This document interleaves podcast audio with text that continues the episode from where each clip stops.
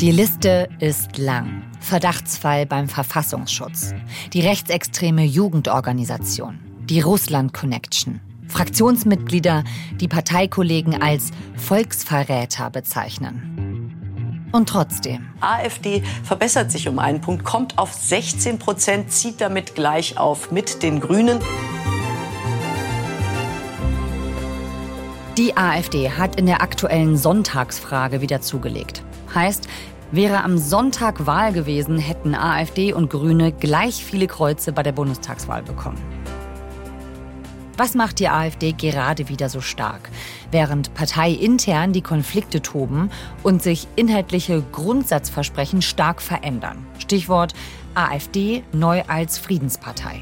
Und wir fragen, was sagen diese 16 Prozent aus über die Unzufriedenheit in unserer Gesellschaft? Hauptstadtkorrespondent Martin Schmidt kann diese Fragen beantworten, wie kaum ein anderer. Er ist seit 2019 der Spezialist für die AfD-Berichterstattung der ARD, war seitdem bei den Bundesparteitagen dabei und spricht regelmäßig mit AfD-Politikerinnen und Politikern über Streit und Strategien ihrer Partei. Ihr hört 11KM, der Tagesschau-Podcast, in der ARD-Audiothek und überall dort, wo es Podcasts gibt. Mein Name ist Viktoria Michalzack. Heute ist Freitag, der 12. Mai.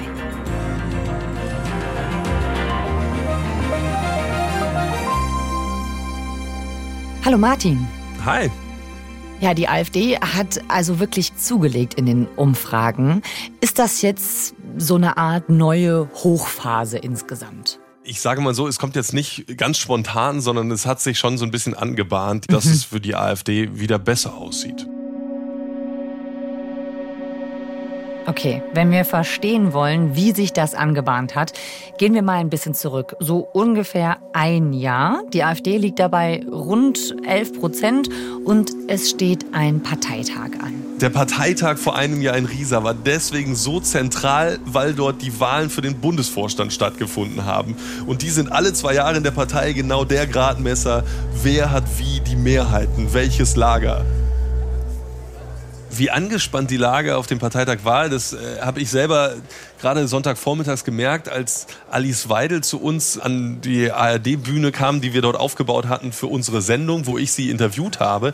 Und gerade war ein Antrag komplett gegen sie gelaufen. Da ging es um eine rechtsextreme Gewerkschaft, wo der Bundesparteitag gesagt hat, das ist für uns kein Problem, ähm, mit denen können wir auch äh, zusammen agieren.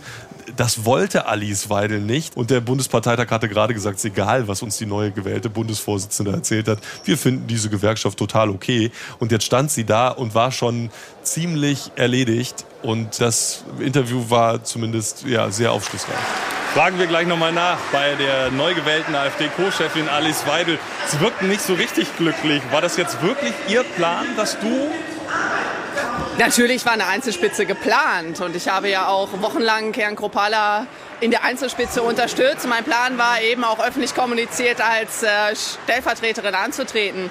Dass sich jetzt der Parteitag anders entschieden hat, das ist jetzt einfach so und gut. Weil Tino Kropalla abgewatscht worden ist. Die wollten ihn nicht als Einerspitze, die sehen ihn da als zu schwach an, hier die Delegierten. Ja gut, das kann man so nicht sagen. Also ich glaube, dass Auf diesem Partei Parteitag werden äh, dann Alice Weidel und Tino Kropalla zu Vorsitzenden gewählt. Also in der A ich sollte auch lautlos stellen. Jörg Meuthen schreibt mir gerade eine SMS, auch witzig. Okay. Wahrscheinlich hat er irgendein neues Facebook-Video aufgenommen und will, dass ich das angucke. Ähm, Okay, nutzen wir die Unterbrechung mal kurz, um nochmal klarzumachen, über welche Lager der AfD wir reden. Lager 1, die für AfD-Verhältnisse als gemäßigt geltenden, wie damals Jörg Meuthen. Lager 2, der angeblich aufgelöste Flügel um den rechtsextremen Thüringer Fraktionschef Björn Höcke. Lager 3, die, die zwar nicht im rechtsextremen Flügel sind, aber mit dem auch kein Problem haben. Beobachter zählen dazu Alice Weidel und Tino Kruppalla. Die Co-Vorsitzenden Kropalla und Meuthen haben sich bis Anfang vergangenen Jahres einen sehr öffentlichen Machtkampf geliefert, bis Meuthen dann zurückgetreten ist und dann die AfD verlassen hat. Also es gibt in der Partei, in der AfD kein so ein bisschen, keine Grautöne, sondern wenn es Konflikte gibt, dann gibt es immer nur ganz oder gar nicht und immer den totalen Konflikt. Und in dem Fall am Ende ging es um eine Europaresolution, die Höcke mit eingebracht hatte, die vielen aus den Westverbänden zu radikal war.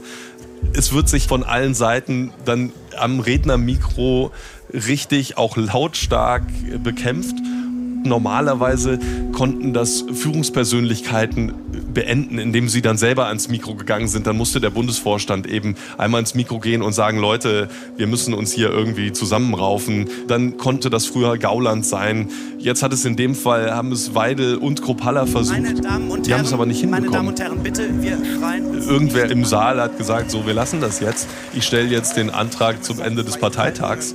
Und am Ende hat eine knappe Mehrheit gesagt, ja, dann lasst uns lieber hier ganz auseinandergehen, bevor wir uns hier weiter komplett zerfleischen und nicht zusammenkommen. Und dann sind alle wütend abgedüst.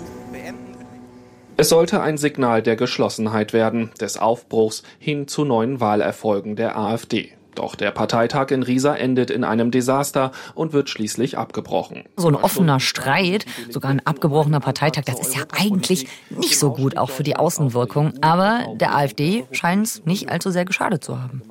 Nee, weil irgendwie ist man das wahrscheinlich mittlerweile gewohnt. Man weiß, dass da intern einiges im Argen ist. Mhm. Allerdings hat sich eben seit dem Parteitag auch wieder ein bisschen was verändert. Dort wurde eben auch ein Bundesvorstand gewählt, der sich inhaltlich eigentlich einig ist. Um das unterm Strich so zusammenzufassen, da sitzt jetzt eben keiner mehr im Bundesvorstand, der mit den Rechtsextremen aus der eigenen Partei noch ein Problem hat.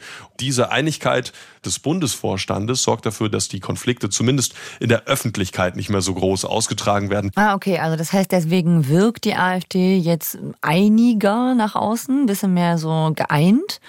Aber ansonsten ist auch Zoff und Stress in der Partei anscheinend nicht nach außen so schlimm bei der AfD wie bei anderen Parteien. Vielleicht weil auch das so ein bisschen zum Markenkern gehört, kann man das sagen? Ja, ich, die AfD selber versucht es ja auch immer zu verkaufen als etwas sehr Positives. Wir sind eben basisdemokratisch, bei uns darf man sich noch streiten und bei den anderen, mhm. ja, da wird ja alles von oben vorgegeben und alle nicken das nur ab und wir sind eben die, wo noch gelebte Demokratie tatsächlich stattfindet.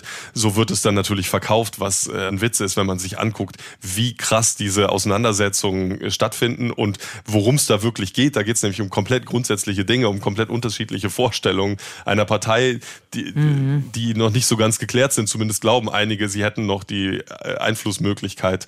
Also von denen, die sich als eher gemäßigt sehen, die glauben immer noch, sie könnten die Partei in eine andere Richtung lenken, als die Ostverbände, allen voran eben Björn Höcke, das gerade tun. Und man hat es mittlerweile gelernt, dass dieser Streit irgendwie da ist. Aber die Frage ist ja, warum wird die AfD gewählt und dass die sich da streiten und dass da auch nicht immer alles super ist, ist im Zweifel gar nicht so wichtig, weil es gibt ja andere Gründe, warum ich die AfD wähle. Ja, wenn wir mal darüber reden, wie viele Menschen jetzt die AfD wählen würden, die Umfragewerte sind ja wirklich hoch, dann sprechen wir jetzt auch mal davon, wie gemäßigt oder wie extrem sind die denn? Also die Jugendorganisation, die junge Alternative, die wird ja vom Verfassungsschutz als rechtsextrem eingestuft. Die Nachwuchsorganisation der AfD als gesichert rechtsextremistisch eingestuft. Die ganze AfD gilt als Verdachtsfall. Welche Konsequenzen Konsequenzen hat das für die Partei? Dass die Partei extreme Positionen vertritt, ist ja auch nicht mehr ganz neu. Und selbst wenn die Bundespartei jetzt so eingestuft würde, das würde ja keinen mehr groß überraschen. Dass dort Menschen an führenden Positionen in dieser Partei sitzen, die rechtsextrem sind und dass an den anderen Positionen im Bundesvorstand, äh, an der direkten Bundesspitze Personen sitzen, die kein Problem damit haben, dass Rechtsextreme in dieser Partei viel zu sagen haben und auch offen nach außen rechtsextreme Thesen verbreiten.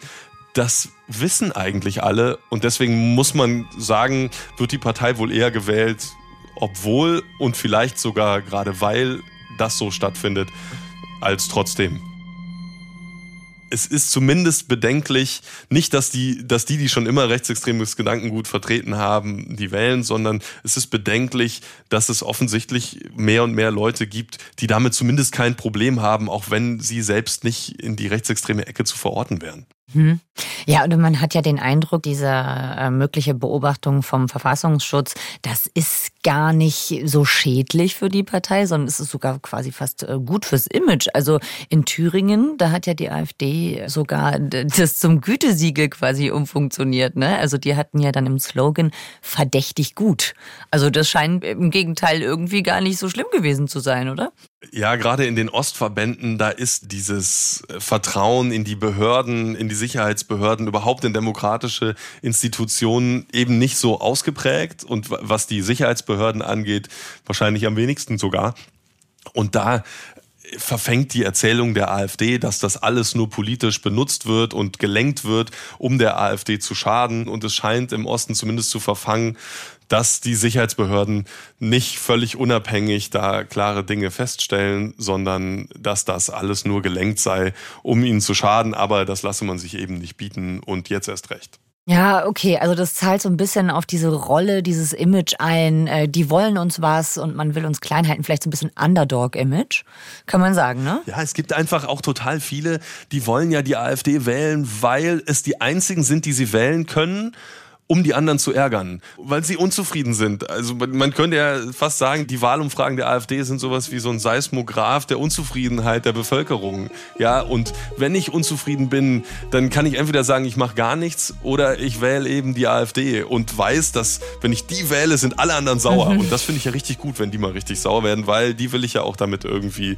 kitzeln. Und die AfD zeigt das auch. Die Wahlbeteiligung ist immer höher gewesen, wenn die AfD auch gut abgeschnitten hat. Mhm. Und das zeigt eben auch, dass sie ganz klar bei den Nichtwählern auch äh, mobilisieren können. Also das heißt, wir haben jetzt viel darüber gesprochen, was der AfD nicht schadet.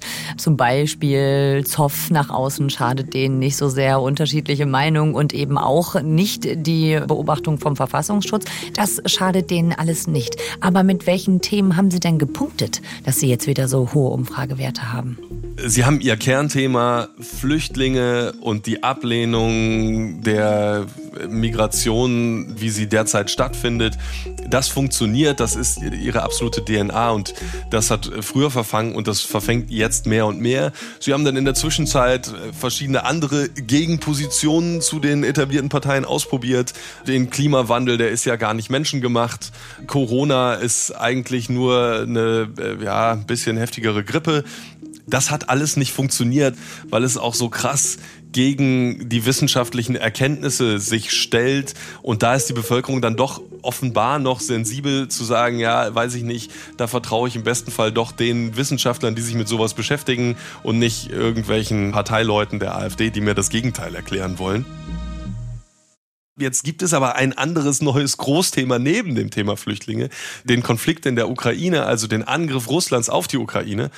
Und da gibt es natürlich Dinge, die so diffus wabern, wo man jetzt nicht sagen kann, ja, ist es jetzt objektiv richtig, äh, Waffen zu liefern oder ist es jetzt objektiv eigentlich richtig, äh, wir müssten jetzt Friedensverhandlungen äh, starten. Das ist ja alles diffus, weil man eben nicht einfach sagen kann, wir machen das so oder so, weil man diesen Einfluss auch gar nicht so direkt hat.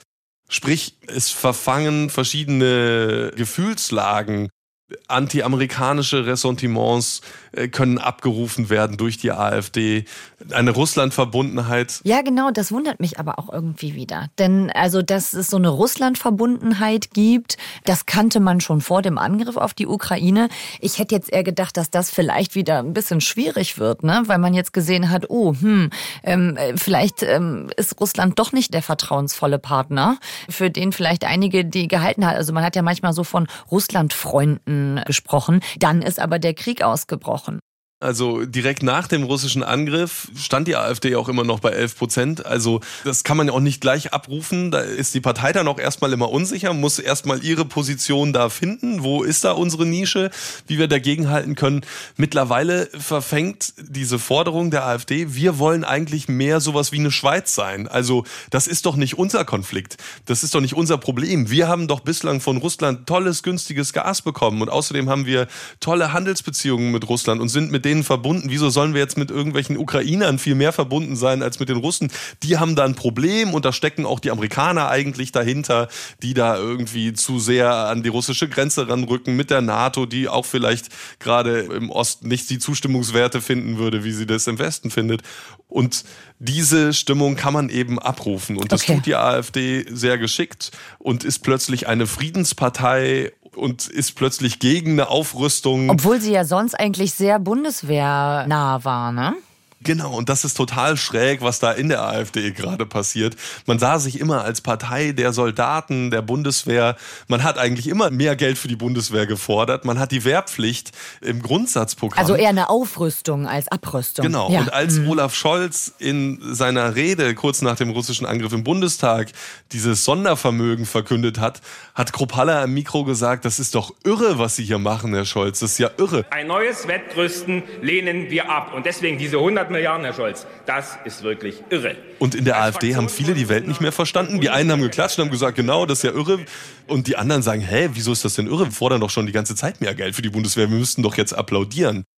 Aber jetzt kommt eben die Krux.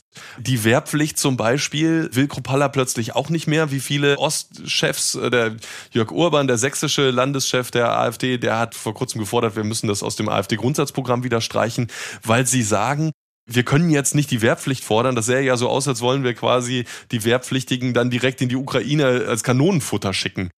Ja, also eine sehr verquere Vorstellung auch von der Wehrpflicht. Da werden plötzlich Grundsatzpositionen über Bord geworfen und da gibt es natürlich in der Partei auch große Konflikte, weil es viele Leute gibt, die sagen, so, wieso sollen wir das jetzt über Bord werfen? Und nein, wir müssen natürlich auch uns gegen Russland irgendwie positionieren und auch äh, militärisch Abwehrmöglichkeiten haben, selbst wenn ihr das jetzt äh, gerade in den Ostverbänden irgendwie als Affront betrachtet.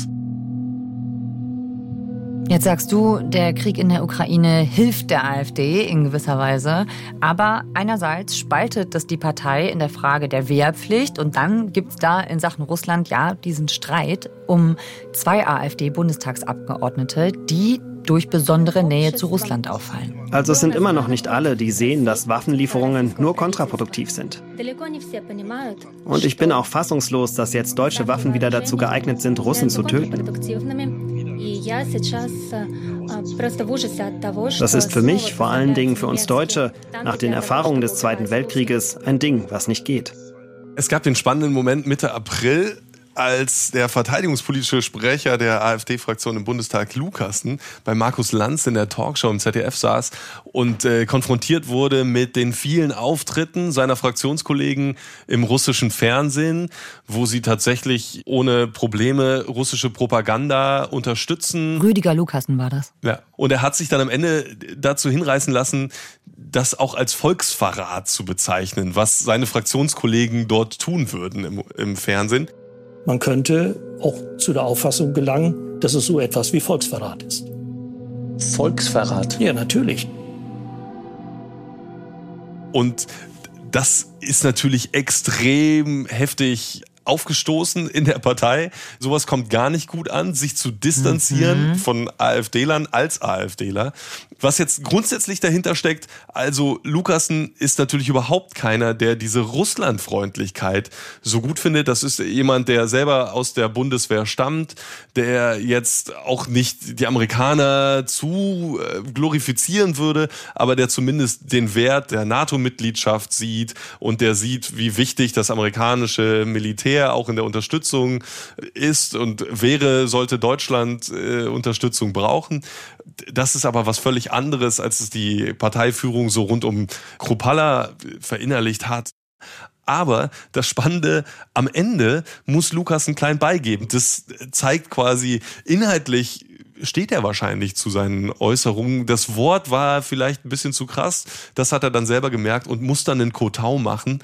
Einfach, weil er sonst parteiintern überhaupt gar keine Chance mehr hat, in diesem Konflikt weiterzumachen dass man im Fernsehen Parteikollegen so betitelt, Volksverrat, das ist auch ein extrem starkes Wort. Ne? 2016 ist das sogar mal zum Unwort des Jahres gewählt worden und es gilt auch ein bisschen als Sprache des Nationalsozialismus, ist so nah dran an Volksfeind zum Beispiel.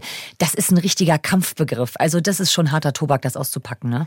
Das ist so und das zeigt eben tatsächlich, dass Konflikte in der AfD immer nur ganz oder gar nicht geführt werden, dass man immer direkt zum Maximum greift und nicht mal so Zwischentöne macht, sondern wenn dann immer ganz oder gar nicht. Und auf der anderen Seite, mit welchem Vokabular man dort alltäglich um sich wirft, das zeigt das eben auch. Das ist ein völlig normaler Begriff in AfD-Kreisen. Da wird nicht so kritisch drüber gesprochen oder da, da, wird nicht reflektiert, wo kommt so ein Wort her, sondern sowas ist da halt gang und gäbe. Und deswegen benutzt es sogar auch ein Lukassen, der eigentlich nicht den rechtsextremen Teilen so eindeutig zuzuordnen ist, dieser Partei. Aber selbst bei dem ist das dann im, im Wortgebrauch. Und wir lernen auch diese unterschiedlichen Werte innerhalb der Partei, die sind erstmal einer Strategie untergeordnet. Ja, und das schadet denen anscheinend auch nicht. Ich merke immer wieder in Gesprächen mit AfD-Lern, auch über die Jahre, wie die sich verändern, dass es Menschen gibt, die da ganz klare Überzeugungen haben an verschiedenen Punkten. Das sind aber vor allem eben die in den äh, eher rechtsextremeren Zirkeln aus diesem Flügel der Partei. Die auf der anderen Seite äh, befinden sich doch sehr, sehr viele Opportunisten, die mal klar in die eine Richtung laufen, dann aber merken, dass das in der Partei keine Mehrheit findet und dann plötzlich überhaupt gar kein Problem haben, komplett die andere Richtung zu vertreten. Und das ist schon was, was ich sehr besonders finde an der AfD, dass man offensichtlich in weiten Teilen, was grundsätzliche Überzeugungen angeht, sehr, sehr, sehr flexibel ist. Fassen wir jetzt mal zusammen. Also, die AfD, die kann sich intern zerstreiten. Die kann Positionen haben, die sich wirklich intern komplett widersprechen. Und sie kann auch ihre Positionen ändern und anpassen, sodass die vorherigen auch widersprechen. Aber sie kann trotzdem punkten. Es gab vor kurzem ein Bild, das mich doch auch echt überrascht hat und das äh, sehr, sehr krass in seiner Aussage war. Alice Weidel gemeinsam auf der Bühne in Erfurt mit Björn Höcke im Arm und beide lassen sich von AfD-Fahnenschwenkern bejubeln und dieser Schulterschluss der beiden, es war zwar klar, dass die da jetzt einen gemeinsamen Termin haben, was schon überraschend war, aber dass am Ende auch so ein Bild entsteht und das breit in der Partei geteilt wird über die Parteikanäle, das ist schon ein deutliches Zeichen, wie sehr vor allem eben Björn Höcke, der Rechtsextremist, jetzt da in der Mitte der Partei angekommen ist. Jetzt hast du eben echt eine SMS von Jörg Meuthen bekommen.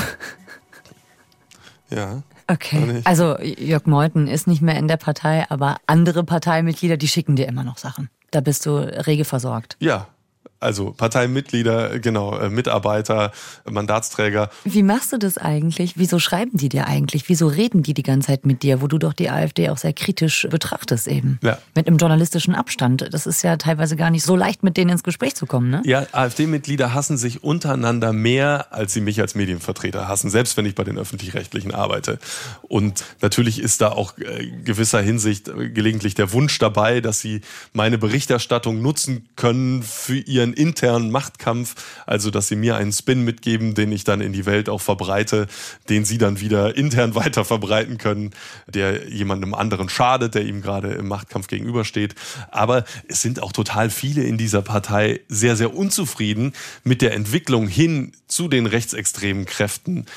Und da sind viele noch immer in der AfD oder arbeiten hier in der Bundestagsfraktion oder sind an Ämter gekommen, an ihr Mandat im Bundestag gekommen, obwohl sie eigentlich mal gegen den Euro waren. Und von dieser Anti-Euro-Partei hat sich die AfD ja auch schon weit entfernt. Und trotzdem haben die jetzt ein Problem. Die sind schon so lange dabei, die können nicht mehr raus. Es gibt kein Aussteigerprogramm für AfDler. Die fragen mich tatsächlich in Gesprächen immer wieder, ob ich eine Idee hätte, wo sie irgendwas machen können oder wo sie vielleicht beruflich noch eine Chance haben haben. Aber natürlich sind sie sehr verbrannt mit ihrem AfD-Parteibuch. Meine klassische Antwort ist dann, es ist ihre Partei und sie sind da drin, nicht ich. Und dann sagen sie, ja, was soll ich denn machen? Martin, danke dir, dass du uns davon erzählt hast. Bitte gern. Das war 11KM, der Tagesschau-Podcast. Heute mit ARD-Hauptstadtkorrespondent und AfD-Experte Martin Schmidt. Zu Hause ist 11KM in der ARD Audiothek, zu hören auch überall, wo es sonst Podcasts gibt.